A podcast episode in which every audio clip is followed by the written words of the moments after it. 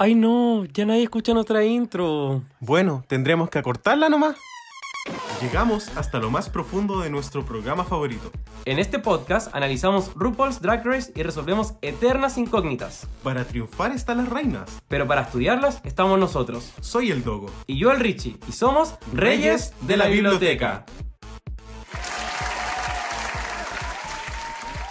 Hola chiquillos, bienvenidos a Reyes de la Biblioteca, el mejor podcast para los amantes de RuPaul's Drag Race. Muchísimas gracias por sintonizarnos hoy. Y recuerden que si este reality show es su programa favorito, este podcast les encantará. Soy el Dogo. Yo soy el Richie. ¿Cómo estás, Richie? Y yo soy Calisteria. Oh. No, No, ¿Qué, no. qué- qué pasó? ¿El antivirus no funciona? ¿Qué onda? ¿Qué- Déjame ver. ¿Qué pasó? Estoy haciendo clic, pero no sale nada, mira. No, no, no se puede. Mira, ahí, abortar, extirpar. Listo. Weón, Oh. sí. Oye, la McAfee. ¿Cómo? ¿Cómo me van a abortar si yo soy prácticamente su hija? Oye, nuestra querida Calistera, le vamos a dar un aplauso. Sí. aquí, Vamos a editar los aplausos porque yo ni cagando junto las manos por ella. ¿Cómo estamos? Mira, amiga, para lo único que tú juntas las manos para rezarme porque estoy muy católica. Después de tres días trabajando, weón, resucité. Igual estoy como a medio morir cantando, Yo no voy a ¿cachai? decir lo que tú hacías a dos manos, ahora. pero bueno. ¿Ah? Yo no voy a decir lo que tú hacías a dos manos. Hoy. Rezar, pues, es lo único que hago yo. Y estoy con esa temática. ¿Qué fue? Esta gente no me respeta a mí como artista. Puebla deberían de hacer una queja, una querella contra los reyes. Oye, Y es- Cali, en el último recap nos contaste que te habías sacado un 7. Esta semana, ¿qué nota hemos tenido? Porque siempre hay que. Cada capítulo es entrega de notas en Reyes de la Biblioteca. Tenía un 5-5 y un 6-3. Bien, bien. Ya, está, aprobado. está safe. Está Sí, safe hasta el está momento. safe, está safe. Soy muy Drexedlas. Chucha, sí. Oye, y eh, bueno, eh, la Calisteria hoy día no está sola, Dogo. Literalmente no está sola y quiero saber qué está pasando. Hoy, hoy día tenemos un super invitado también que nos acompaña a revisitar nuestro capítulo 163, que es el cuarto episodio de Drag Race España temporada 2. Y esta personita que nos acompaña es amiguito de la Cali, pero no solamente eso, sino que también es diseñador de las, diseñador de las estrellas queer del ambiente chileno, es básicamente la Carson Kressley de, de todo el hueveo acá en Chile y Lemon Lab. Y No, no solamente la diseñadora de, de Lemon Lab, sino que le hace los mismos calzoncillos a la Raúl. Es ella, la encargada. También es futura físico-culturista, tribalera. La pueden encontrar en cualquier Smart Fit de Chile, en cualquier baño donde haya un hoyo perforado. Oye, media introducción y no la del hoyo en el baño. Así que recibamos con un fuerte aplauso acá, José. ¡Oli! ¡Oli! Creo que nunca me habían eh, identificado tanto con una presentación en mi vida. Pero lo del baño, lo del hoyo no es solo los baños, quiero aclarar. Hoyo, cualquier hoyo sirve. Eso. La- Anybody a goal. Oye, oye, José, hace mucho tiempo te queríamos tener aquí, así que hoy día se cumplieron sueños en Reyes de la Biblioteca y queremos también que tú mismo le puedas contar a la Puebla sobre ti, eh, quién eres, qué haces, qué te gusta, qué no te gusta, eh, etc. A quienes Hay, vestido. hay quienes vestido, hay quienes desvestido y así. Oh, Eh, no, mira, puta, igual hace rato quería estar acá. Eh, no había podido porque La gente. terminando la, la agenda estaba ocupadísima, como que me llamaron mucho para la Met Gala. Eh, la Kim Kardashian no me dejaba tranquilo, así que ya, ya tengo todo listo para el Met, que es el otro mes, así que estamos listos. Así que ahora dije, ya, le voy a dar un tiempo a los chiquillos para que dejen de molestar y, y ahí vamos. Ah, bueno. Eh, no, mentira. Ya, no, ya tampoco tan ridículo. Eh, no, Olis, eh, para la gente que no me conoce, todos en general, eh, me llamo José Luis, eh, soy diseñador de vestuario, eh, soy el que viste a la Cali con lo que puede vestirse en realidad porque nunca anda vestida. Eh, sí, yo soy el que compra medio metro de tela y le hace tres trapos y sale a la calle. Sí, así que eso. eh, ¿Y a Eh, quién más vestido? ¿A quién po? más vestido? A Morgan la Morte, mi madre. Eso, a la tía. A la, sí, mi madre, porque la Morgan es, es así, cuando yo le hago, le sirvo, soy su hija. Cuando no le sirvo, soy cualquier cosa. Así que eso, sí, igual he vestido a varias otras. No voy a dar nombres porque, ¿para qué, po? No, no me pagan publicidad. Eh, eso, sí, y ahora estoy trabajando con otras personitas, así que se vienen sorpresas. Bacán. Amo. Mamá, Amo. Oye, esto, oh, oye, y que, quiero decir algo. Diga. Eh, la Cali, la semana pasada, claro, contó que se sacó un 7. Y quiero contar lo ridícula que es mi amiga. Porque si tú vienes a su casa y entras, lo primero que ves es la prueba, el 7 pegado en el refri. Para que todos vean que, que era verdad. ¿ya? Y que está como los niños de Kinder. Oh. Bueno, yo sabría, pero si es que me hubiese invitado alguna vez a su casa. ¿Cómo? No, porque cuando las he invitado, ustedes no vienen. Ah, Nunca me has invitado, nunca, y no vas a mentir, en mi propia casa, Reyes de la Biblioteca. Oye, pero chiquillas, sean muy bienvenidas a Sí. nuestro capítulo y empecemos entonces a hablar de este hueveo. Por supuesto, y tuvimos este cuarto episodio de esta eh, segunda temporada y quiero partir con unas opiniones bien en general. Eh, me gustaría partir por impresiones generales. ¿Nos gustó el capítulo? ¿No nos gustó? ¿Qué nos pareció el capítulo? Partiendo por el Richie. Eh, a mí me gustó Caleta, siento que, bueno, la temporada está como bacán, entonces siento que hay cosas que pueden pasar o que no te pueden gustar tanto o sí, y como está tan potente uno le da como votos de fe a todo y dice, no, sí, es porque la temporada es buena, es porque lo pensaron. Eh, me encantó. Eso sí, ya siento que yo ya liberé esto de que el lip sync es algo aquí. Ya la temporada 1 los lip syncs eran como a la mitad, aquí ya nuevamente, entonces siento que no es para lip sync. Me gustaría que literal fuera así como un exterminio, cualquier otra wea, como para refrescar un poco, pero súper bien para mí el capítulo. Ay, a mí me encantó el capítulo. Siento que oh, igual se me hizo eterno el musical. Lo sentí demasiado largo, weona. Fue como media hora. Me encanta igual España que alarga todo. Eh, me gustaron mucho las, las chicas. Y siento que. eh, que España no decepciona. No entiendo qué, qué pasa con España que está tan bacán. De todas formas, no, mira, a mí me encantó. O sea, me encantan los musicales en sí. Como que todo el tema como Broadway y cosas así me encanta. Y, y siento que las chiquillas lo dieron todo. Lo dieron todo. O sea, estuvo como muy peleadísimo el tema de quién lo hizo bien o quién lo hizo mal dentro del musical. Creo que estuvieron casi todas parejas. Y el tema del runway, eh, ya vamos a hablar ahí, pero quedé un poco como decepcionado de algunas. Así que en general el, el musical espectacular. El runway, mamita, no sé. Eh, la verdad Ahí- es que estoy súper de acuerdo también con lo que dice la Cali, en el sentido de que España no decepciona, pero siento que no es eso, España está haciendo las cosas bien, siento que la otra franquicia están guateando. Entonces creo que por eso también se siente que España hace todo tan, tan perfecto y bueno, también durante el episodio vamos a hablar un poco de ciertos detalles en el cual yo siento que los Javis son súper preocupados de todo, entonces creo que hay muchos detalles que son mínimos que hacen la diferencia, pero estoy de acuerdo que el capítulo estuvo eh, súper bueno, fue súper entretenido. Haber tenido un Rusical que se sentía más como un Rusical de verdad eh, también fue refrescante para todo esto, que básicamente es como un lip sync extravaganza que hacen todas las temporadas. Así que sí. Oye, y por supuesto, este capítulo empieza eh, volviendo de la eliminación de Samantha Valentines, donde cierto ahí están limpiando el espejito. Y un poco JKRJ y también la estrella extravaganza dicen que Samantha no debió haber estado en el 2 a pesar de que sí perdió el lip sync. Eh, ¿Qué pensamos de esto? Esto simplemente eh, nos pareció, lo hablamos la semana pasada, pero ya en retrospectiva quizás pudimos digerir un poco mejor esta, esta decisión. Samantha robaba, Dogo, robaba como siempre, la Ochanoka Black de España. Eh, no, pero sabéis que siento que igual mostró harto, tuvo harta pantalla en sus capítulos. Y, y nada, creo que al final igual estaba como recibiendo como harto odio, así que en verdad que se vaya nomás, que esté tranquilita. eh, porque como que parecía ser como que ya, ya no había enganchado como con la gente. Así que ya, ya era. Bueno, yo siento que fuimos los únicos que enganchamos con Samantha Valentines. Buena, es que eh, de verdad a mí me gustaba la mujer.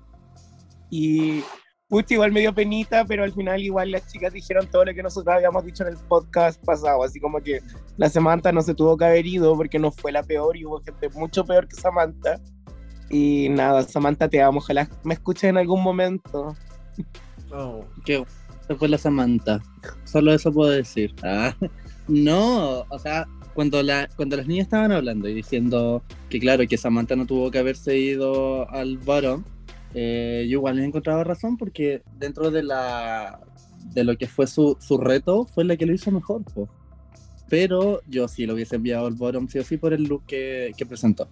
Pero es que, weón, ¿has visto tú Almodóvar? Sí, se el Almodóvar, look, sí, pero, la po- buena. pero podías llevarlo, haberlo llevado un poco más allá y haberlo hecho un poco más drag, ¿cachai? No tan literal, porque ese look de base ya es muy básico. Mm. Vos misma. Mm, claro. Oye, eh, en verdad yo estoy súper de acuerdo y... Pero nada, creo que al final es que me da pena el tema de Samantha. Uh, hay que dejarla ir, ya era. Eh, aquí seguirán sus tres seguidores, Reyes de la Biblioteca, las únicas personas que, que valoran el drag sin peluca, el drag sin tacones, el drag sin vestido. Oye, ¿y esto por qué será? ¿Será porque, no sé, nosotros como que vamos mucho a ver a Drax y quizás como que cualquier escenario nos parece bien y Es que- estamos un poquito afuera de lo que es Drag Race, que siento que la gente critica? Cuando estábamos haciendo el Meet the Queens, me acuerdo que dijimos, es que ella la Bárbara Nielsen, es que ella como que lo hace todo. Y bueno, como que yo dije ahí así como, World Club, como este mitismo de drag, y de ahí no la solté más, le perdoné todo. Es que es, es cuático y obviamente no estamos saliendo un poco del- de lo que es el capítulo de ahora, pero este tipo de drag que es la que anima y la que hace el hueveo chistoso, no sé si está tan representado en Drag Race y cuando la gente lo ve en un programa tan editado, siento que igual les choca y piensan como que no tiene lugar, pero en realidad sí existe. Drags como Samantha Valentine existen en todos lados, solo que a lo mejor nunca las habían visto en Drag Race, pero es como parte súper importante de, de la comunidad drag también. Entonces, siempre me, me chocó un poco el tema de la recepción negativa. Pero bueno, también pasando a lo que fue ya cuando vuelven al War Room al siguiente día, eh, uno de los temas principales que se toca y que también fue bien jugoso en la semana pasada fue este conflicto entre Yuri Derkley y también Marina, mencionando un poco el tema de que se llamaron desagradables, peorras, entre muchas cosas. Pero ellas, ellas como muy en son de paz diciendo así como, no, el conflicto está resuelto. ¿Les creemos, Richie? Yo creo que culiaron, sí o sí, como que esa, esa tensión sexual fue así como hoy que la cerda con la chancha y, y con el peo y dijeron ya, como beso anal, no sé, Be- beso negro, perdón. Uy. Y, y nada, como que llegaron, se dieron un beso en la pantalla. A mí me encantó, la verdad, esta, esta, me encantan estas narrativas que son como una gran pelea un día y al otro día se olvidan. Son mis peleas favoritas. Yo la sentí como Falsuki, porque al momento de entrar al well room ya, ya se estaban como besando y todo el hueveo. Era como Falsuki, no. Es como la relación mía con todas las drags. ¡A ella! Buena, y no sé, no me gustó mucho como, o sea, siento que quizás o la pelea fue falsa o el reencuentro fue falso, ¿cachai? Esa es como mi percepción al respecto de la pelea. Sí, yo igual, yo igual siento que todo fue como falso, porque, pucha, nosotros como que ya nos hemos interiorizado más en lo que es el ambiente drag, al menos acá nacional, sabemos que en todo tipo de reality siempre se, se, crea una falsedad para el público. Entonces, eh, por ejemplo, no sé si lo ya lo voy a decir nomás, con la Cali, antes de que en un reality que nos vamos a nombrar, eh, inventábamos como peleas para tener como rating, ¿cachai? Y después eh, esas mismas peleas se, se inventaba como la reconciliación y todo. Entonces fue como que me dio la misma vibe lo de ellas dos. Así que poco falso. Hocicona. Eh, me acordé de, por ejemplo, eh, la Fifi con la, la Sharon, que tuvieron como esta pelea así como Go back to Party City where you belong, donde estaban todas ahí mirando. Estaba la Milán, la Madame la Queer mirando todo. Y, mm, y como que después ellas igual contaron que la primera pelea fue real. Pero todo lo que vino después fue como que las dos se sentaron un día en el casino y dijeron como hagamos televisión. Y, como que la mantuvieron, aunque en verdad estaban en la buena, pero así como que hicieron como dinerita. También esto pasó con la Gia Gunn y la Trinity Attack cuando se pelearon el rol del Snatch Game en el, en el All Stars 4.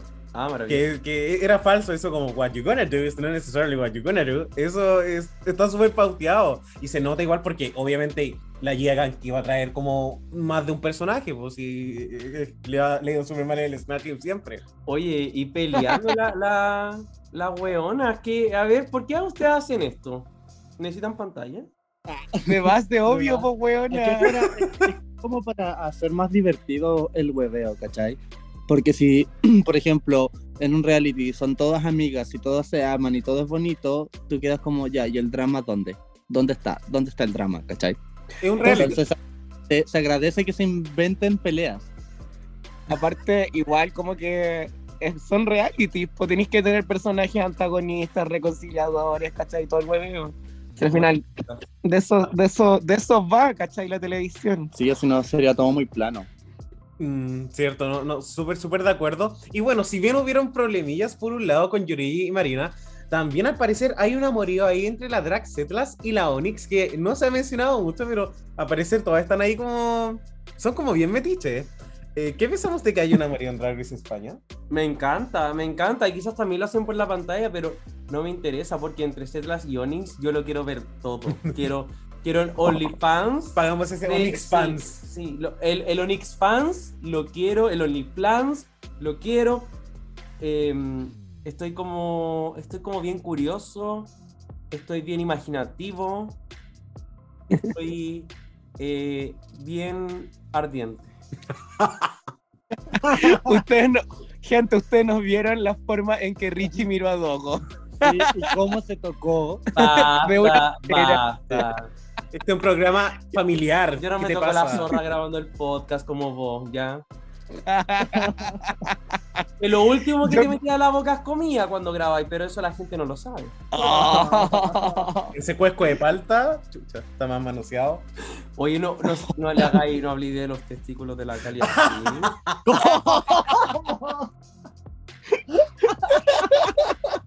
La wea.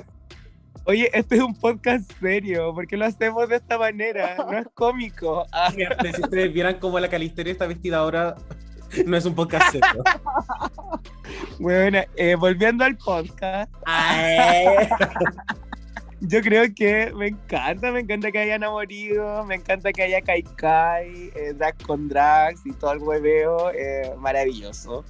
Siento que no hay, no hay nadie que entienda más el estrés de ser drag que otra drag. ¿Cachai? Porque si no se pelean, rompen cierres, terminan cada vez que hay show. Mamá, guau. te queremos, papi.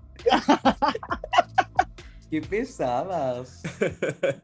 No, no, pero es que eh, yo, yo encuentro que lo que dice la Cali es real. O sea, como que una drag se- que se enamore de otra drag es como el cielo, ¿cachai? Porque se Oh. prestan cosas, eh, se ayudan entre ellas, ¿cachai? Ay, como la drag love con la mía. Como la drag love con la ¡Ay, me mía. encanta! Yo, por ejemplo, a mí me encanta la relación que tienen ellas dos, son- se apañan mucho entre ellas, es súper lindo. Ahora, lo que sí me molesta es que eh, Setlas no esté conmigo. Yo creo que es algo que tenemos todas, a todas nos molesta eso. Oye, la foto de nuestro grupo de España es Drag Setlas. Sí. Ay, pero es que hermosura, hermosura, hermosura. Mua, mua, mua. Simpatiquísima, sí. Te, manda- bellísima. te mandamos besitos setlas. Oye, pero por supuesto que también, si bien este tema quedó ahí como en stand-by, porque no sabemos a dónde va a avanzar, y bueno, la única interacción en la vida que hemos visto es un piquito que se dio la Miss Vanjie con la Brooklyn. No sé si habrá pasado como algo más en términos amorosos en Drag Race, así que quizás que ahí nomás. Pero eh, aparece cierto Supreme dando un mensaje culiado extraño. y entra ella, por supuesto, y llama al Pit Crew, pero no es el Pit Crew, sino que son los Javis. Y ya que estamos ¿Quién? hablando- Los Javis. Ay, qué pesado. Si los Javis son los productores de esta weá, Calisteria. Hay que agradecerles. Sin ellos no tendríamos Drag Race España. Si igual hay la Calis, igual se dilata si ve a Javier Calvo en persona, así que no nos leamos. La suerte entre J Jara J. Está todo bien. Y por supuesto aparece- aparecen eh, los Javis y un poco introduciendo lo que va a ser el maxi reto de esta semana, el cual es un Rusical. Inspirado en su propia, esto como muy egocéntrico, como muy drag race, pero inspirado en lo que fue su obra del año 2013, La Llamada, que por supuesto está creada por ellos y que después llegó al cine en el año 2017, lo cual también marca el primer Rusical de Drag Race España. ¿Qué pensamos como que este tipo de retos se introduzca a la temporada? Lo encuentro regio porque, claro, como tú decís, nunca había habido un Rusical en España eh, de por sí.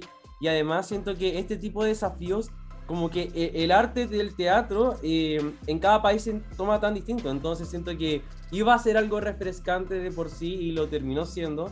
Así que bacán. Y puta, si la RuPaul mete hasta la, no sé, hasta el tejido de su ano en cada uno de los capítulos, ¿por qué los Javis no pueden meter una weá buena y aclamada que tienen? Exacto. O sea, igual a mí me encanta demasiado que haya un Rusical. Siento que. Eh, o sea, yo no había cachado que tenían una obra teatral musical los Javis. Y me gustó mucho verla y caché como la historia y todo. Y bueno, no hay nada mejor que religión y drag en una sola cosa. Te amo, Dragstedlas. Ah, dura. Basta. Stop. No, oye, eh, me encanta, me encanta que, que los Javis como que se apoderen de, de la, del capítulo y digan, bueno, llegamos nosotros, hagan lo que nosotros queremos y háganlo bien, ¿cachai? Y, y pucha, si los Javis vienen y me piden algo, yo de rodillas se lo hago, se lo hago, o sea, de una, ¿cachai? Así que eso. Aparte, que yo anteriormente ya había visto como pequeños fragmentos de la llamada, así que ya cachaba más o menos de qué se trataba, así que estaba como expectante a, a lo que se venía. Y yo lo encontré también muy interesante en el sentido de que, claro, es una obra dirigida por ellos y a veces no es una adaptación, porque cuando la hacen en Drag Race, rara vez alguien que hizo el Rusical de verdad va a, va como a adaptarlo a un formato drag. Entonces al final siento que ellos, los reemplazos que hicieron de los personajes, eh, fueron súper aceptados porque obviamente ellos crearon la obra, como que no podemos criticarlo. Si eso es el resultado que tuvimos, fue porque en la mente de los creadores funcionó así, así que a mí en, en lo personal, si bien hubieron un par de cosas en el Rusical que vamos a hablar en un par de minutos, no sé si me cuadraron tanto, creo que sí era una idea interesante que quizás no se había visto en Drag Race. Eh, Bueno, dime qué onda el nombre Susanal, porque no hay ninguna drag que se llama así, de verdad. Esa weá fue bacán, como ver como todas esas como chistes que en Drag Race como que siempre están en inglés y todo, pero ahora fue así como todo en español y siento que fue como un mundo por descubrir. Oye, y así como decía el, el José, ¿cierto? Eh, los Javis eh, básicamente controlaron todo, ayudaron a elegir los roles. Em, pero también acá hubo un pequeño conflicto porque Estrella versus la J Carajota eh, estaban luchando por el mismo rol y ellos dijeron como no, hagan audiciones, lo cual me pareció muy acertado porque eso también les hace, no les hace perder tiempo. Y la Estrella, por supuesto, da su performance de lo que sería este rol, pero la J se echa para atrás. ¿Qué pensamos de esto? Puta, siento que fue como un poco la tónica del capítulo, ver cómo J como que cada parte del capítulo que iba pasando iba perdiendo cada vez más fuerza, o sea, en esto de los, de los roles como que se empezó a ver como más chupadita, después ya con el Rusical como que se chupó, después con el Runway se notó que faltó como presencia escénica, y fue como que ya era como cada vez más así, y la Cali sabe harto de chupar, entonces igual fue como muy brigio. Y eh, igual quería como hablar del tema de que los Javis estuvieron metidos en todo y bueno, me encantó porque siento que ellos vieron el talento y dijeron aquí hay talento y este capítulo va, va a brillar por talento. Vamos a forzar que este capítulo salga bien no anda como me importa una wea como si o sea como no vamos a forzar que alguien lo haga mal sino como que vamos a intentar darles a todas la oportunidad de que brillen y que tengan los desafíos que corresponden Sí, eh, me gustó mucho que haya sido como esta audición en vivo. La igual como que la J Carajota se cagó completa porque o sea, sabemos que Estrella es súper buena performer, es comediante, ¿cachai? Y aparte tiene una, una linda vibra que, que transmite y traspasa la pantalla, ¿cachai? Y son weas como, yo creo que son súper esenciales para el drag que la gente debería tener, po, porque si no, no sé, no, no sirves, weón. Si no traspasas cosas dentro de un escenario o de- dentro de, de de la plataforma que estés ocupando como drag, eh, eh, nada, pues, weona. Eres una foto y chao. ¿Sabes qué? A mí me, me, me dio lata de que J se haya echado como para atrás al tiro. Por ejemplo, si yo hubiese sido ella, había haber visto que, o sea, era obvio que Estrella iba a tener el papel. O sea, era obvio. Aún así yo hubiese hecho como la audición, aunque Ajá. hubiese quedado como la pésima. ¿Cachai? Porque mm, quizás no lo hubiese hecho tan mal y quizás los Javis hubiesen visto algo distinto en ella y hubiese sido entretenido también ver ese personaje como gitana, ¿cachai? Hubiese sido como, le hubiese dado un- una vuelta al personaje y hubiese sido muy bacán. O sea, anda, elección de vida, si ves que vas a caer al hoyo, eh, cae de la mejor manera. Métete me- de la mejor manera en el hoyo. Eso, eso, de cabeza. Y, y estoy súper de acuerdo en el sentido de que estaban los Javis que son jueces, como que no voy a echarte para atrás. Probablemente entre compañeras ya se puede hacer. Pero frente a los Javis, como ellos te van a juzgar y cada oportunidad que está frente a ellos también es una oportunidad de decirles como, oye, como yo merezco estar acá y voy a pelear por lo que quiero, aunque quizás no soy tan buena como la estrella de haber- haberlo intentado. Claro, me, me recordé a la temporada 13, cuando hicieron esta mierda de las redes sociales. Y No sé, la, y la Rosé dijo así como, onda, fue así como que rompió su audición y dijo como, yo voy a ser primero porque es lo que Foxy haría. Y así como Denali Valis pico en la weá. Y la rompió y la Denali igual, igual se paró y intentó hacer lo suyo, aunque después nadie votó por ella y todo, pero era lo que había que hacer al final. Sí, muy, muy de acuerdo. Eh, bueno, por supuesto también después de elegir los roles, eh, van a grabar sus, iba a decir versos, pero van a grabar las partes del Rusical, básicamente. Van con Carlo Banco, eh, quien les ayuda a grabar sus partes. Esta persona, cierto, es un cantante que también tenía un, un grupo de drags llamado Aurin. Así que por lo tanto, eh, drag coaching, ayudando a drags, me pareció en lo personal muy apropiado. No, no Tino Shade to Michelle, por supuesto, pero eh, Contra Lila, claro. todo. de verdad que es la Lila. No, pero la Michelle de repente también está ahí metida. Y eh, después también se van a hacer la coreografía con alguien llamado Carmelo. El Carmelo, Sí. lo conocemos. Sí, que tú me habías dicho que estaba en la, en la temporada pasada. Estuvo la, estuvo, estoy seguro que el año pasado hicimos un recap y dijimos Carmelo. Sí, y algo que me llamó mucho a mí la atención de esta parte es que fue súper corta. Mostraron absolutamente a cada una de las personas teniendo una pequeña parte, pero como que todos también lo hicieron bien, nadie falló. Cuático. Eh, Eso ayuda un poco cuando. Y quería hablar en realidad como de la edición de Largues España en este punto. Porque a veces pasan 10 minutos en un capítulo de Estados Unidos y nosotros ya cachamos así como, bueno, esta persona se va. Pero en este sentido y con esta edición tan pareja es un poco difícil, incluso después con el Rusical decidir como, oye, ¿quién se irá? ¿Quién lo está haciendo bien? ¿Quién lo está haciendo mal? ¿Qué pensamos?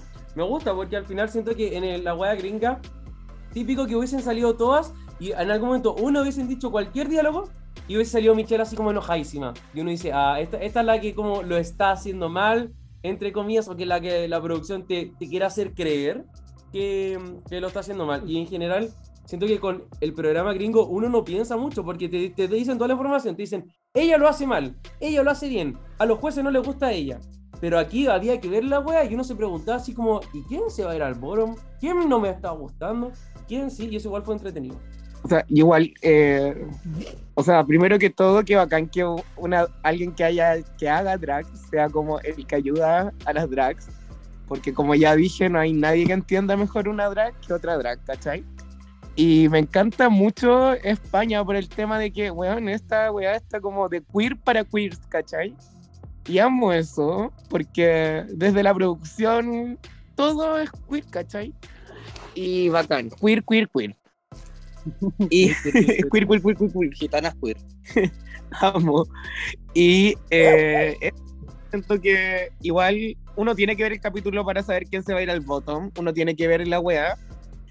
Y igual te pone nervioso eso porque tú no sabes qué, qué te qué, qué va a venir, qué va a pasar, porque el drag race eh, normal, convencional, como dijeron, como que ya te predispone a algo, ¿cachai? Pero me gusta mucho que nos tengan en la incertidumbre en todo este tiempo hasta ver el, el desafío. Mm, Sí, igual, opino lo mismo, eso de que me gusta la incertidumbre, incertidumbre, Carly saca esas cosas de mi boca, Eh, y Y sabes que me ha pasado que en otros como capítulos de, la, de otras franquicias, esa parte en específico es como extremadamente larga y extremadamente innecesaria. Entonces siento que igual ahora que haya sido como lo justo y necesario, eh, fue como, bueno, fue bacán. Igual también pienso que nadie lo hizo mal, sino obviamente habría estado ahí, habría estado ahí. Pero me encantó que haya sido así de cortito y ahí pasar directo a lo que fue el, el Rusical de uno. Exacto, y al final nunca, o sea, y ha pasado a veces que hay una persona que lo hace increíble haciendo su verso en la coreografía y después lo hace mal en la performance. Entonces, si bien es importante en términos como de, puta, como que en un reality cualquier cosa puede pasar, después de no sé cuántas temporadas, lo, lo que yo siento es que el fandom simplemente quiere ver el resultado y que el resultado sea bueno. Un poco lo que está detrás de mm. eso no, no importa mucho más allá de la elección de roles. Entonces, al menos, al menos para mí se siente muy ligero. Y también me llamó mucho la atención porque íbamos como en el minuto 25 y fue como, uy, ya se van como al Rusical y quedaba como una hora de episodio. Entonces fue como, ay, entonces significa que va a tener como hartas capas y va a estar súper enfocado en lo que es el reto principal, cosa que a veces en Drag Race eh, se presta un poco para eh, contribuir con ciertos dramas. Fue para yo, fue para yo, estoy totalmente de acuerdo. Em, antes, por supuesto, de que nos vayamos al main stage, eh, Diamante Mary Brown eh, tiene su segmento en el cual habla un poco de lo que ha sido vivir en España después de eh, irse a vivir a los 11 años desde Haití, que es su, su, país natal, y habla sobre lo difícil que fue llegar, por supuesto, a España, pero y además de ser de la comunidad, pero no solamente eso, sino de haberse siempre sentido como el outcast por ser negro. Entonces, fueron varias historias y no sé un poco qué pensamos de esta historia que quizás no se había tocado desde un punto de vista hispanohablante. Es cuático porque siento que, bueno, el, el elenco de la primera temporada, o al menos quienes llegaron como súper lejos en España, uno, eh, eran muy blancas, ¿cachai? Eh, y bueno, Inti pues, llegó al capítulo 3, ¿cachai? Y como que sus historias fueron otras.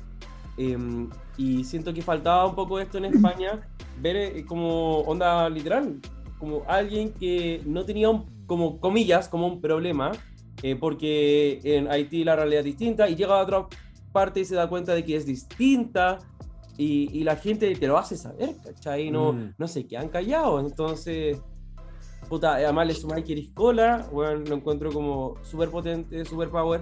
Me gusta saber eso de Diamante porque Diamante es como alguien que yo quiero mucho y la veo como, le, le veo como caleta de talento, Caleta, no sé, me inspiro Caleta en ella, así que siento que conocer un poquito más de esa historia me como que power, sí.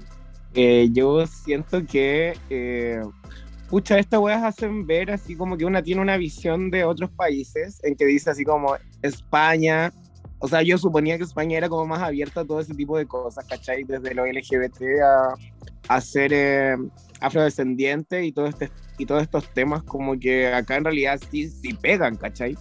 Porque acá hasta el día de hoy en Chile eh, ser gay es mal visto. Eh, o de la comunidad queer, ¿cachai?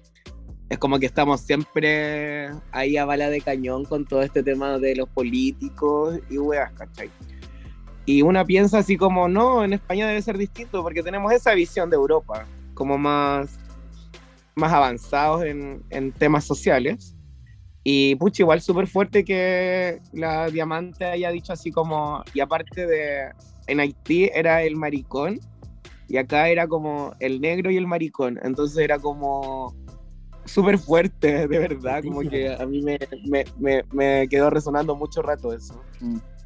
Sí, fue, fue acuático porque como decían, eh, se veía como mucha gente blanca dentro de lo que era España y, y que muestre como realidades latinas, ¿cachai? Eh, fue, como, fue como bacán, porque todos cuando, no sé, un latino se va a vivir a Europa, todos quedan como que, ay, qué bacán, que aquí, que allá, ¿cachai? Que calzado raja y todo, pero no se dan cuenta de que por lo general van como escapando de... Que, para, que van escapando de, de, de ciertas cosas, ¿cachai? Por ella dijo, ella, Calisteria, por favor, le estoy hablando. ella llegó y dijo eh, que vivía en una casa de, no sé, cuatro tablas y que no sabían que, que se iban a comer o no ese día, ¿cachai? Y, y siento que, por ejemplo, en la temporada 1 eh, eh, faltó como visibilizar más ese tipo de, de cosas. ¿cachai? Que, que no, no mostrar como todo lo bonito, ¿cachai? Sino que como lo que sufrió cada persona para llegar a eso bonito, ¿cachai? Así que me gustó mucho que, que ella haya dado su testimonio y, y que al final lo haya terminado como con una broma cuando le dijo, no me acuerdo con quién era que estaba, Setlas creo que era, cuando la abrazó y le la dijo, la con la Yuri. Yuri, Sí. cuando la abrazó y le dijo, eh, no me toques porque puedes quedar negra, ya fue como, ya, pum, como para romper la tensión del momento, me encantó. Es igual.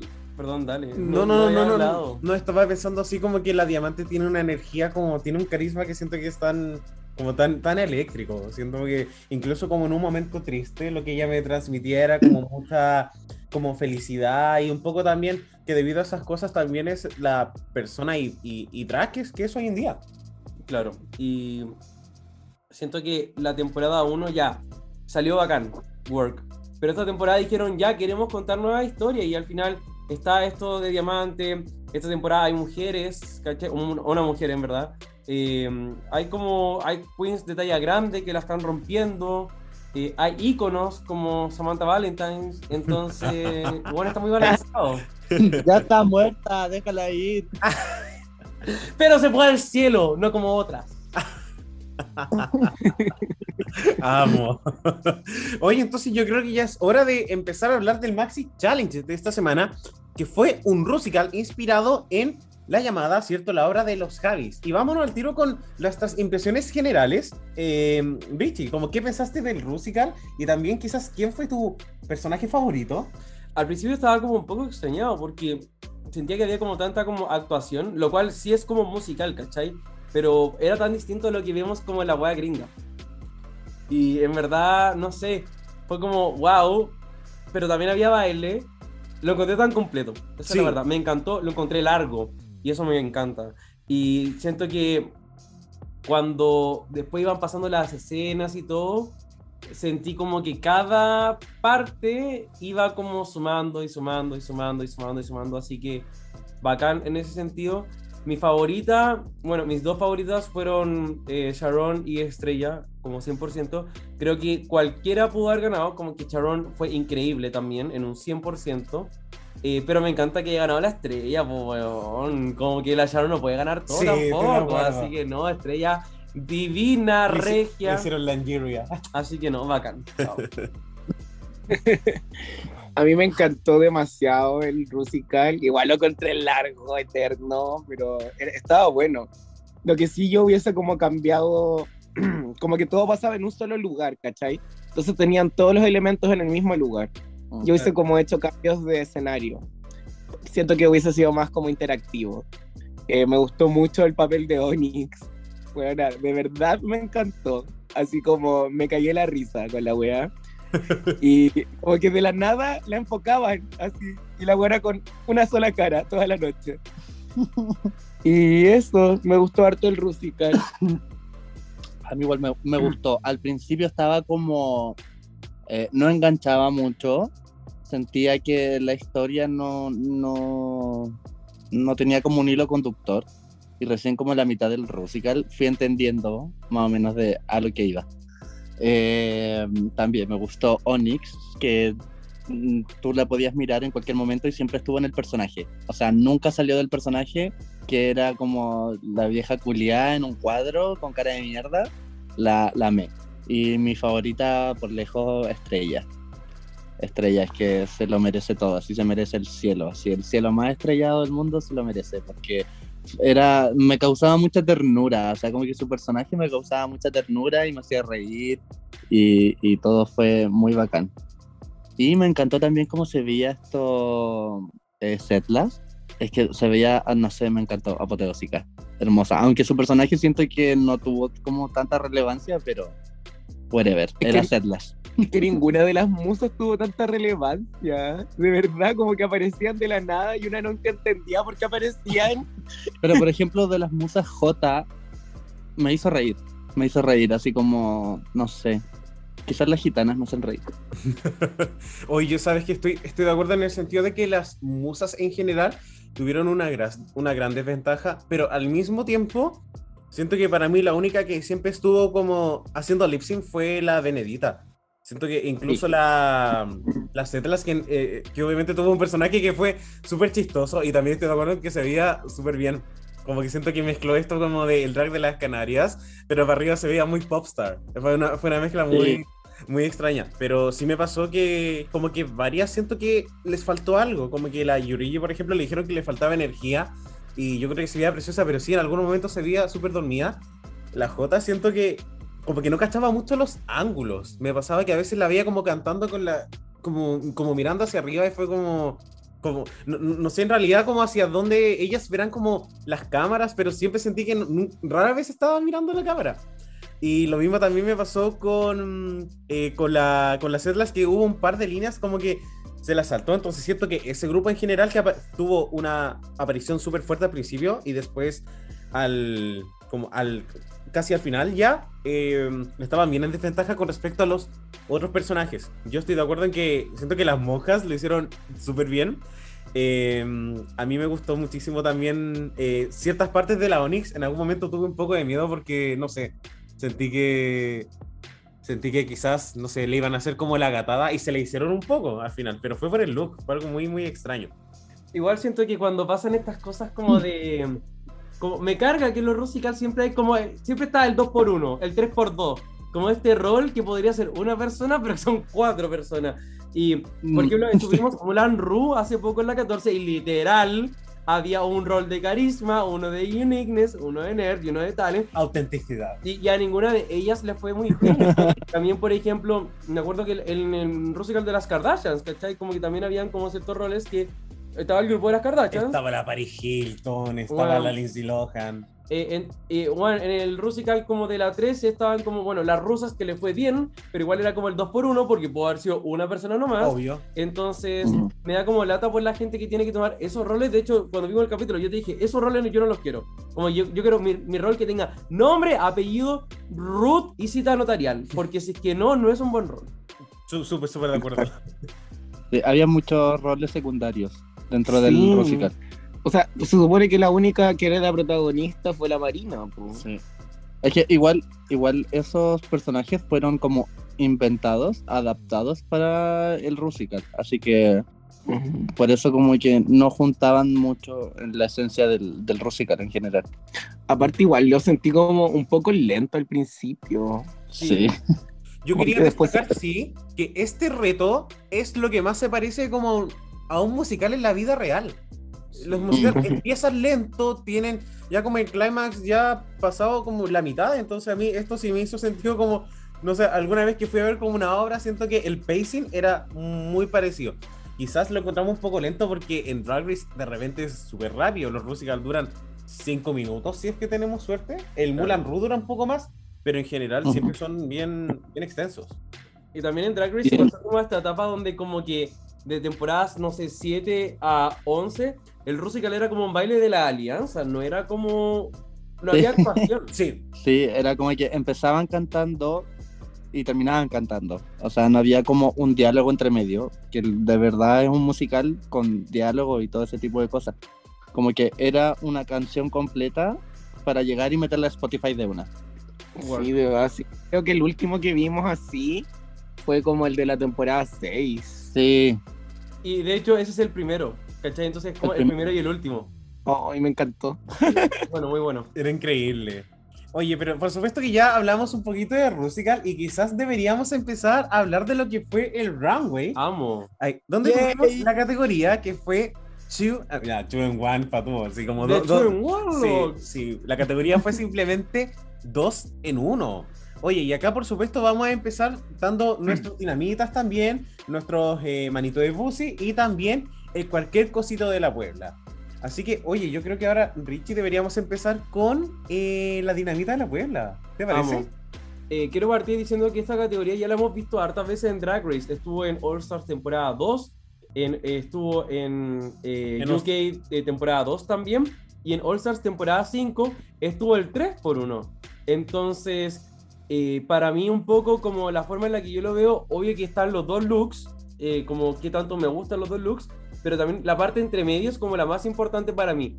Casi que este runway es como una perfo en el sentido de que es como vivir la experiencia de, de los dos looks en uno. Sí, también quería mencionar que el primer reto ever de Drag Race Tailandia es un runway de 2 en 1. Si es que no 3 en 1, no Tienes recuerdo. razón. Debe ser Sí. 2 en 1 probablemente. Bueno, dos.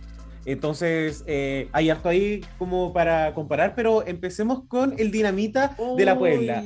Richie, y acá por supuesto no solamente tomando en consideración el look, sino también la transición de los looks.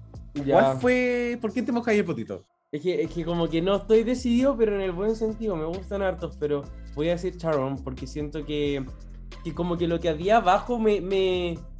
Como que sentí que iba a ser como solo un body quizás, no sé, pero lo de las alas y la forma en la que estaba hecho todo fue como que me mató, me encantó. A mí la que me gustó, así que de verdad me, me voló la peluca, puchas, fueron dos. Que siento que fue Setlas y Estrella. fueron las dos que más me gustaron. Y siento que fueron las que mejor se vieron. Eh, pero, tipo, en idea, la que más me gustó fue la diamante. Pero no siento que me haya gustado tanto en ejecución, ¿cachai? Por ejemplo, a mí, eh, viendo el, el tema de la, la temática de la- del rango, que era dos en uno, eh, era, fue Marina. Marina por lejos, ¿cachai? Siento que tuvo como el reveal más pulcro de todos. Se veía elegante, se veía cara y, y se veía súper bien. Y por ejemplo, Estrella también me gustó, pero eran tres looks distintos. No era un 2 en 1 ni un 3 en 1. ¿cachai? Y lo mismo pasó con varias. Así que, no sé, para mí como la mejor fue Marina, la más pulcra. Sabe- Sabes que estoy de acuerdo y esto es algo que me he ido cuestionando eh, como bastante en el sentido de que al final, ¿qué es el, el look 2 en 1? Tienen que ser dos looks separados, tiene que haber un concepto que los una, lo que importa es la transición porque yo siento que para cada look tengo como una, una especie de como ponderación diferente. Yo siento que el, como la transición más pulcra fue en realidad Marina, porque siento que mostró el primer look y después como en dos segundos ya tenía el otro look completamente. Y siento que quizás a eso debería apuntar este tipo de runway, pero por otro lado siento que yo me entretuve mucho viendo a la estrella. De verdad que fue un, un look, a pesar de que fue más de uno, que siento que tenía un concepto que era de las Marilyns o de este, o un poco este bañador que utiliza al final, muy de los años, a final de los años 50. Siento que fue un, un muy buen look, me gustó muchísimo. Aparte lo que tuvo Estrella en el momento fue que tuvo la interacción con los jueces, ¿cachai? Y esa weá es súper importante, creo que en Drag Race, como interactuar con la gente que está ahí viéndote, pues así como lo hizo Diamante en el primer capítulo, ¿cachai? Con su performance. Y la sentí chao, así fue estrella, estre estrella subiendo al estrellato, las cagó. Pero yo siento que Setlas también dio un muy buen runway, eh, que sí eran 3 en 1, no, como 4 en 1. Cuatro en uno. Con el, también tuvo interacción con el jurado, onda, hizo como el tirar el ramo y lo, aga- lo agarró la prohibida y todo, ¿cachai? Y me gustó que contó una historia, ¿cachai? Que de bebé pasó a, a- a niña que hacía la primera comunión, después a mujer que se casaba y ya después a mujer en la cama con el hombre y todo, me encantó. Ay, me siento muy identificada. Oye, igual a mí también me gustó el de Setlas en el sentido como de que siento que ya el, el runway era 2 en 1, pero siento que igual había una posibilidad de que alguien hiciera el 3 en 1. Y cuando lo hizo fue, fue así como, ah, ya bacán. Y cuando hizo el 4 en 1, yo dije, ya, esta weá es extra, es drag, es como lo que nos merecemos ver. Y el 4 en 1 a mí me dejó como mal, así que lo valoré mucho. Sí, yo lo encontré. no, yo lo encontré, lo encontré increíble porque efectivamente ya este runway se ha hecho antes y a mí me pasa con las Setlas en particular que siento que como que ella quedó traumada con la eliminación de Drag Vulcano y ni siquiera utiliza sus zapatos culiados. Lo utilizó ahora en el, palo, los no. utilizó en el, en el Talent Show y los utilizó en el Rusical. Y qué bueno porque igual al parecer los jueces querían variedad y ella no quiso eh, como seguir la misma maldición básicamente.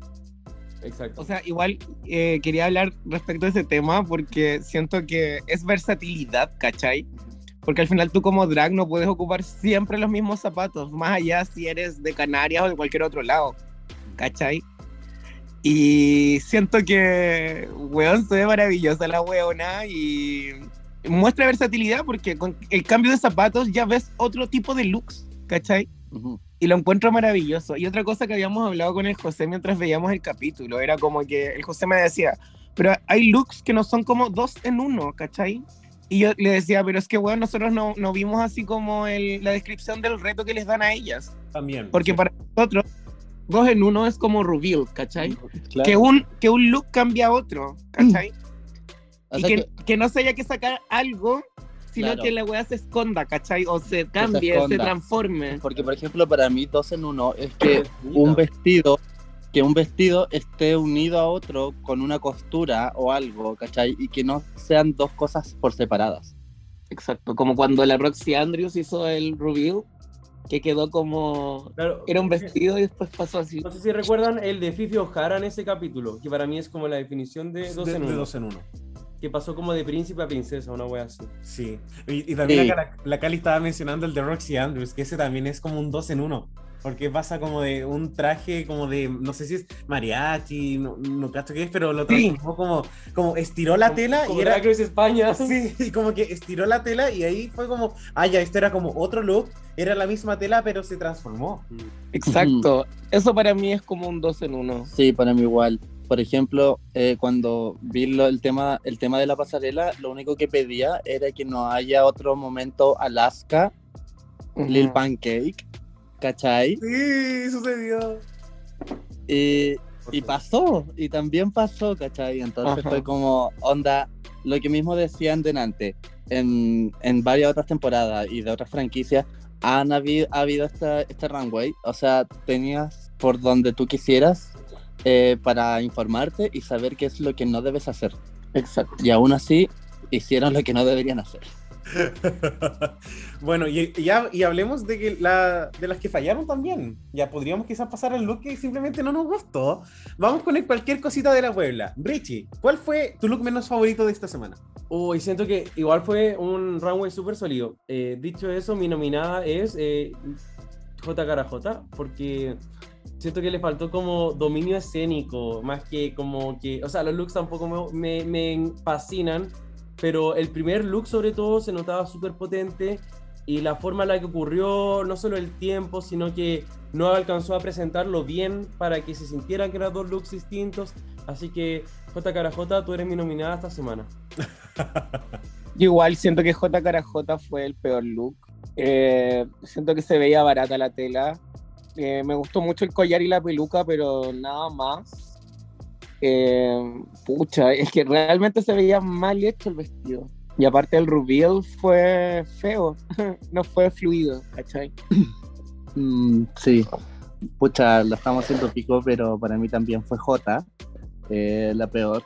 Siento que, a ver, de base, el vestido que traía encima era un vestido muy lindo y era, y era una forma muy icónica dentro de la moda, ¿cachai? De la moda vintage, que era la concha de Mugler, ¿cachai? Onda, bueno, te diste el trabajo de mandar a hacer eso, que era con, con pinturas y todo, ¿cachai? Para ni Sí. siquiera pasar por la pasarela. O sea, no, onda, si vas a hacer un reveal, camina un poco y luego lo haces, ¿cachai? Para que la gente vea lo que tú, con lo que te preparaste.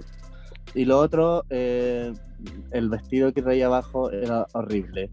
Onda, esa organza pobre de 9.90 que venden en Independencia, ¿cachai? Pero la organza más fea que... No le hacía la que- cara. la organza más fea que tú encuentras en Independencia es que tú le aplicáis un poco de calor y se quema de una. Eh, encuentro que no, que mi niña eh, gastó plata de gusto.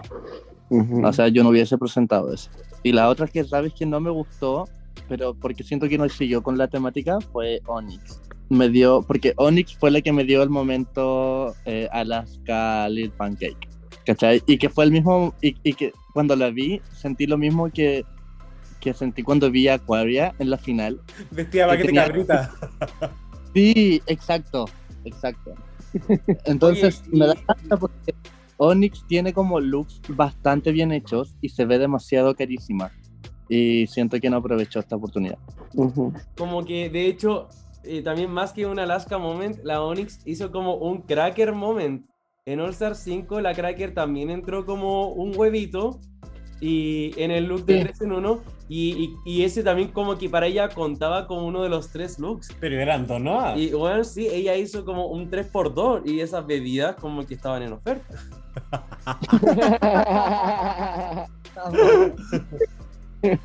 Oye, yo, yo también estoy de acuerdo, siento que la pucha, la J en realidad como siento que quizás había una intención, pero la ejecución no fue la correcta y para mí cuando estaba al fondo y no se podía sacar la cuestión fue como ya, chao. Si al final la transición es lo que cuenta y si eso no sale bien, por último tenéis que hacer que pase piola, por último caminar, te vais soltando de a poquito, y no sé, siento Ujú. que es algo que igual debería estar, deberías probártelo antes. Es que yo no sé si la weá venía como con candado con combinación o como qué weá, pero qué onda. Oye, eh, por supuesto, después de esto, eh, hay, hay un momento como bien, como bien X que sucede, que es que... ¿Cómo que viene aquí? Er- Eri, bueno, va a minimizar eh, emociones, weón. Ay, lo, lo siento, lo siento, pero la estrella extravaganza que un poco estuvo emocionada todo el episodio porque iba a estar como en el Rusical de la llamada. eh, también eh, comparte un par de opiniones ahí con el Javier Cabo diciéndole que lo había visto en física o química cuando era, eh, por supuesto, pequeña y también se, se emocionó eh, bastante y hablaron un poco sobre la representatividad en esos años. Física o química es una serie que, si no me equivoco, es de 2007 2006. Es como bien, 2000. debe tener al menos como 12, 13 años. Javier Calvo tenía como 18 años, 19. Entonces, claro, obviamente ya menciona así como, oye, yo cuando era pequeña estaba viendo como esto en mi, en mi casa acostada y nunca pensé que iba a estar acá compartiendo como el escenario con ese referente también. ¿Qué pensamos de ese momento de la estrella? Qué brígido. Me gustó mucho el mensaje con el que se que como con el que concluyó todo, que era como puta, yo te inspiré a ti, como qué alegría más grande, pero ahora date cuenta, como que ahora tú estás inspirando a otras personas y por otros motivos también. Y al final la estrella, weón, a mí me ha inspirado a Caleta. Yo la amo, la adoro, como la vaca al toro, y en verdad es increíble. Y, y nada, eso lo encuentro como demasiado lindo de, de España, quizás, no sé. Eh, así que nada, banco estrella. Qué bacán que Javier Calvo reciba un poco de validación también. digámoslo. Eh, así que no, todo bien. Amo. Eh, igual me encantó, creo que fue un momento bacán. Eh, siento que lo que le dijo Javier Calvo a Estrella está muy en lo cierto, porque al final, cuando alguien ve una drag que es eh, como Estrella o en realidad cualquier drag, inspira, ¿cachai? A mí, no sé, a mí como cuando vi por primera vez una drag fue inspiración, ¿cachai? Y la vi por YouTube, entonces La fue botota. como... No quedé que fue la botota, weona. Fue la Angie. Pero ya le venció, cálmate. Fue la Angie. Y me levantaste la voz mi propio podcast. te cuento, te cuento esa wea cuando está curada al final de la noche y se pone a llorar.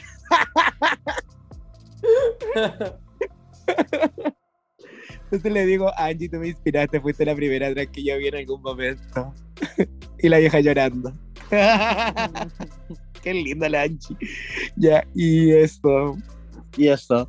Oye, eh, lo que me pasó a mí en ese momento fue que me sentí como identificado con Estrella, porque yo de cabro chico igual miraba física o química. Te lo juro, o sea, me encantaba. Y creo que fue como la primera serie LGBT que vi. Y, y- y, eh, de verdad que era una, una historia súper como cute. Y, y, y me hizo llorar. Me hizo llorar la, la estrella, ¿cachai? Incluso la, la Cali no, se reía de mí, me decía Falsuki, todo. Eh, como ahora que está escribiendo en el chat Falsuki, pero no.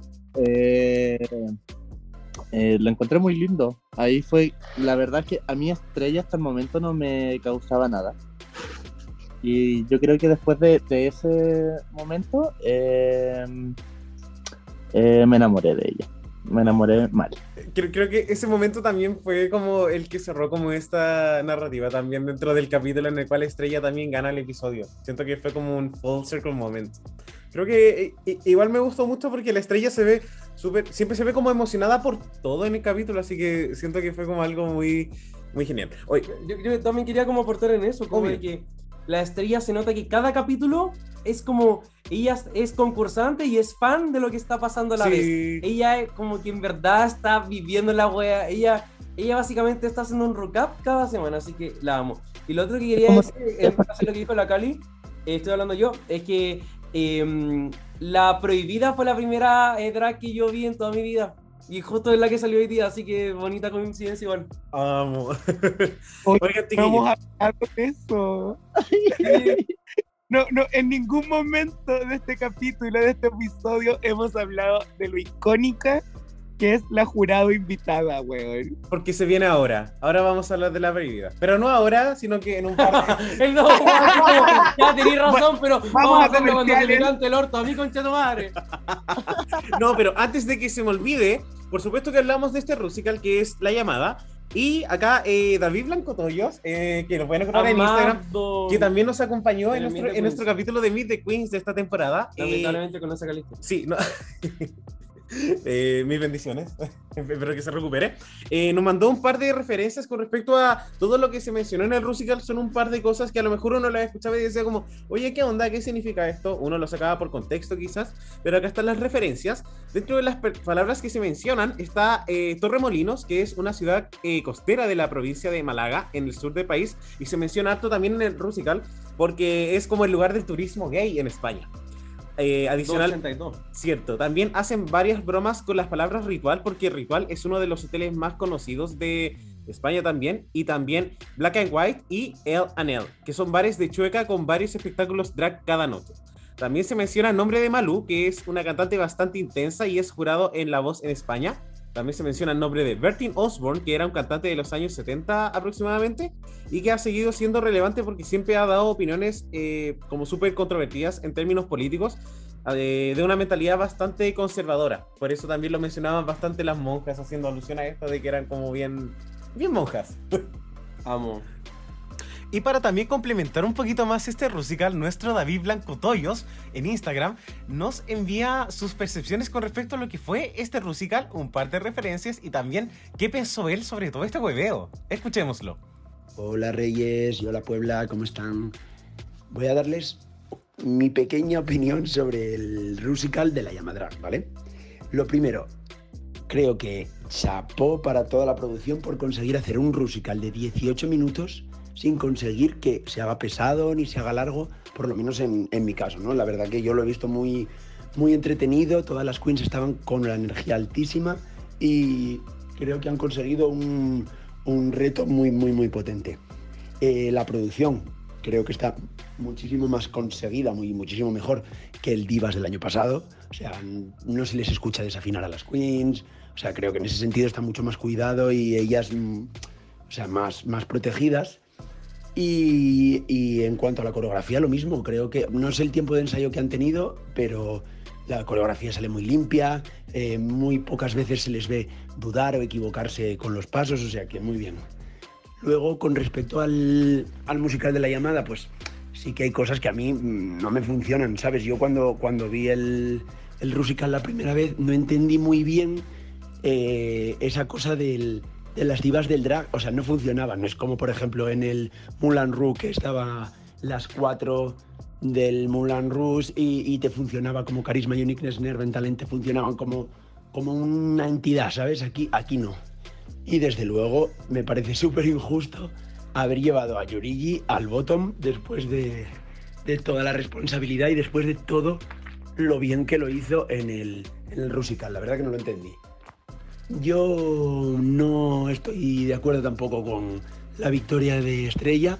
Creo que estuvo soberbia en el, en el Rusical, pero para mí su, su runway debería haber contado un poquito y bajar, bajar esa media.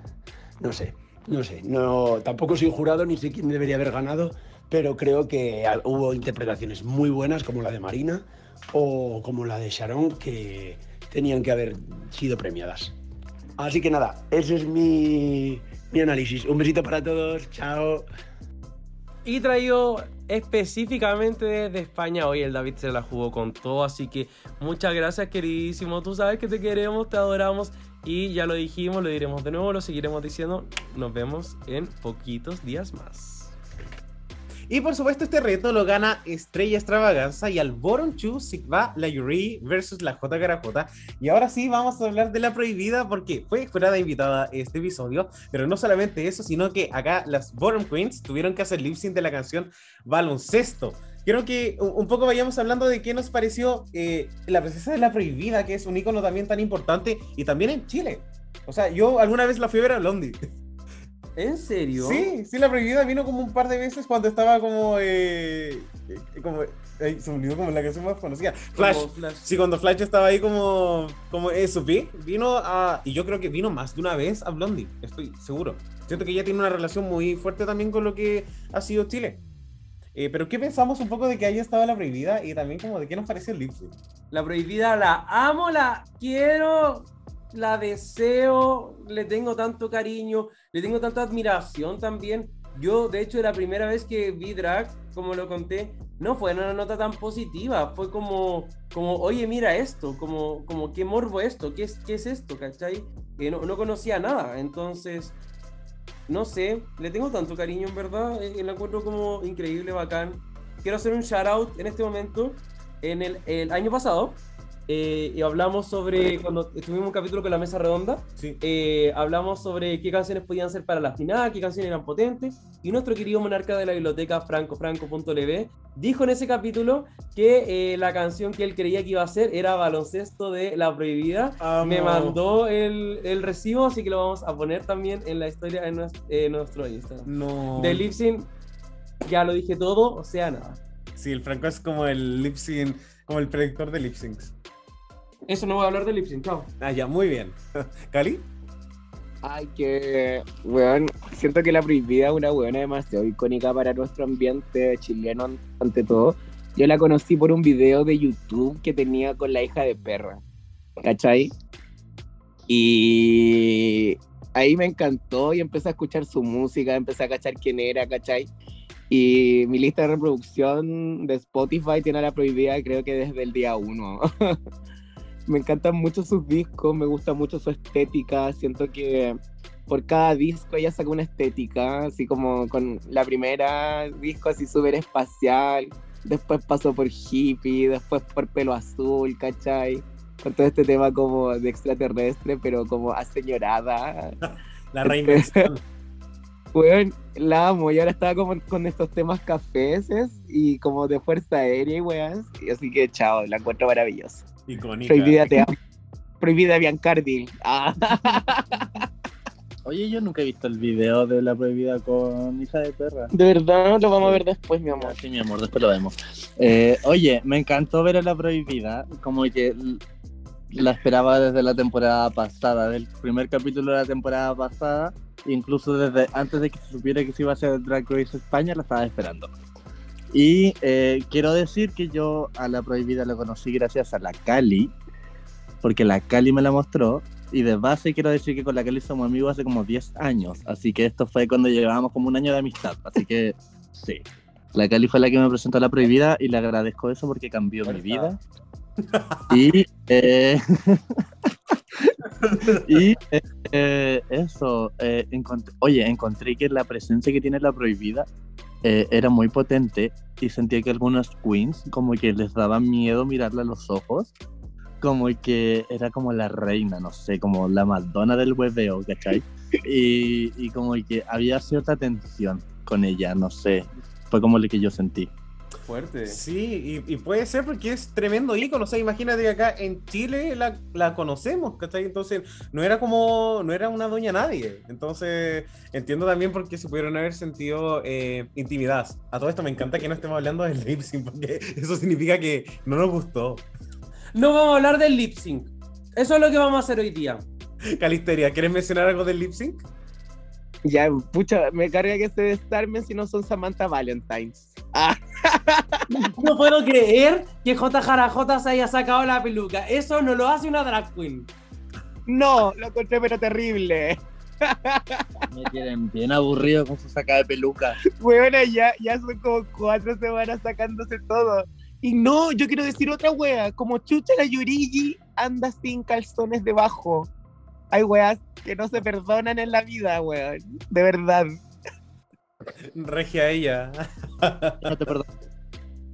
Oye, mm, eh, terminamos de hablar de Sync, ya no quiero hablar más de eso. Pero, No, ¿sabes yo- de qué tenemos que hablar? De nuestra querida ¿El Puebla. Joselito quiere hablar? Joselito, díganos. Quiero decir algo. Eh, eh, para las niñas que, eh, niñas en general que están escuchando esto y que se quieren dedicar al drag, quiero decirles una sola cosa. Si se van a sacar la ropa en un lip sync, que por favor debajo de esa ropa haya algo bueno para mostrar. Que no se la saquen porque sí. Porque de verdad es muy cringe. Que no se le rompan los vestuarios en las finales. Por favor. Por favor, que no se le rompan los vestuarios en las finales y que si se van a poner wincha, colóquensela bien porque la wincha apunta para todas partes. Eso, gracias. Y, y me da lata lo que la Cari le dijo a la Yurigi, porque todos vimos lo que vimos en la final de la Fórmula 4. Y yo vi el cuesco de la palta. Cosas que pasan, ¿cierto? De todo se aprende, Cali, ¿cierto? Así que, Joselito, cuando tú estés en la final de ellos, temporada 2, por favor, recuérdalo. No, pero yo creo que va Amo. a estar toda la temporada, así que da lo mismo. Porque va a ser tribalera. Tribaleras Edition.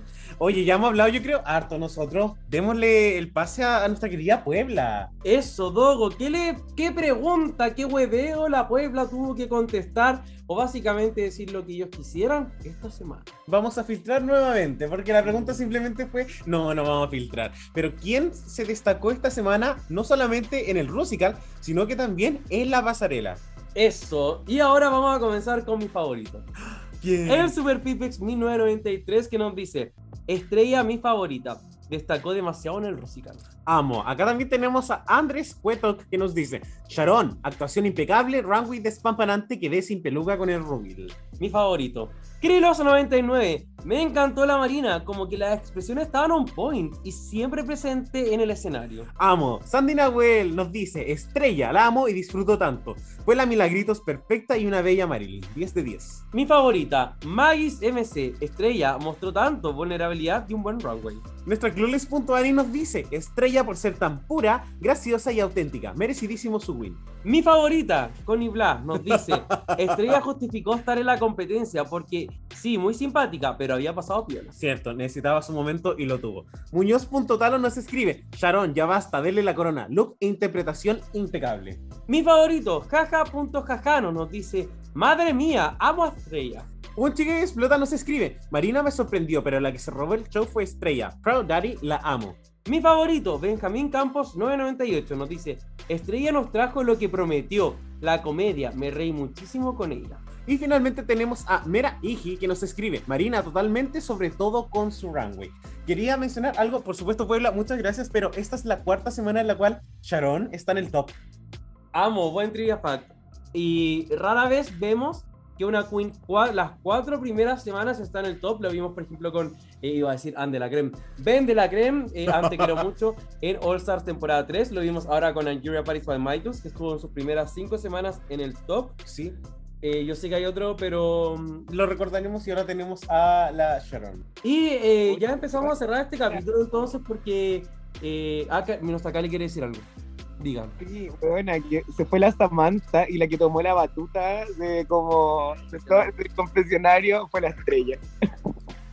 Fue la estrella. Sí. Dijeron, ya, sale una, entra la otra. Se va la Bárbara, entra la Cali. Chao. La beca.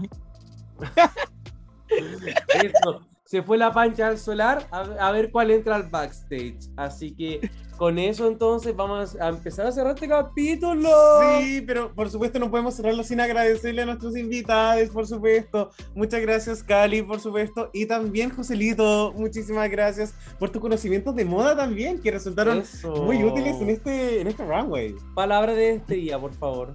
Yay, gracias a ustedes por la invitación. Eh, disculpen por haberme demorado tanto, pero la vida de una estrella es así, ocupadísima. Eh, nada, lo pasé súper, me encantó, me encantó, me encantó todo. Eh, si la gente de la Puebla pudiera ver las estupideces que se hacen detrás de cámara, porque ustedes lo escuchan muy serios, pero eh, las caras que ponen, los gestos que hacen, todas las estupideces que hacen, es para morirse de la risa. Así que eso, muchas gracias a ustedes, muchas gracias eh, a la Cali por haberme los presentado. Eh, los amo y eso. Muchas, muchas gracias. También te amo. Te amamos Quería el trío. Ah, sí, y quiero un trío. Ya, venga, al tiro. Cali, eh, ¿tú podrías gra- grabar quizás? ¿Cómo? este, ¿Tenéis buena batería? O... Three Boys, One Drive. Yo igual quiero despedirme, eh, me encanta estar acá, eh, me siento súper cómoda grabando con ustedes y por eso lo sigo haciendo, si no, no hubiese grabado más. Oh, gracias, gracias el comentario. Eh, eso, ¿para qué les voy a decir gracias a la invitación? Ustedes deberían de darme las gracias a mí por estar en mi podcast Ya Te pasas. y por, si, por supuesto siempre agradecerle a la Puebla querida que está ahí escuchándonos semana tras semana, que weona somos como una religión. Yo, cacho, yo digo en cualquier momento, mátense en vivo y las weonas se van a pegar un tiro.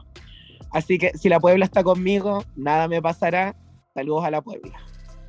Y por supuesto, con nuestra querida Puebla ya nos vamos a ver también muy pronto en persona. Eso, cuando te digan, Lala, foto, ¿qué vas a decir tú?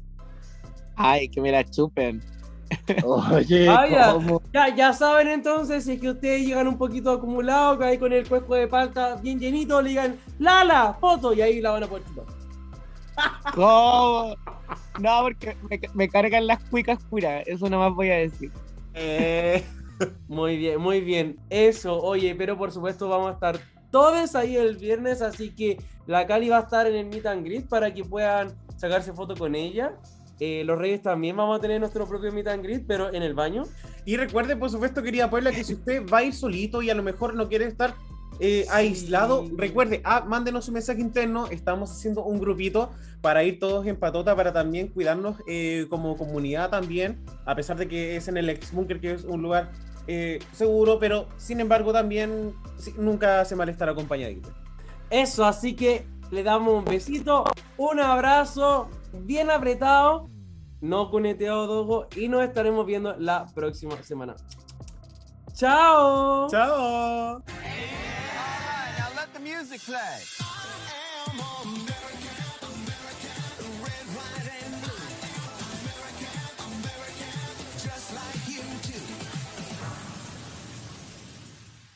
Ya terminó esto. Se apagaron las cámaras.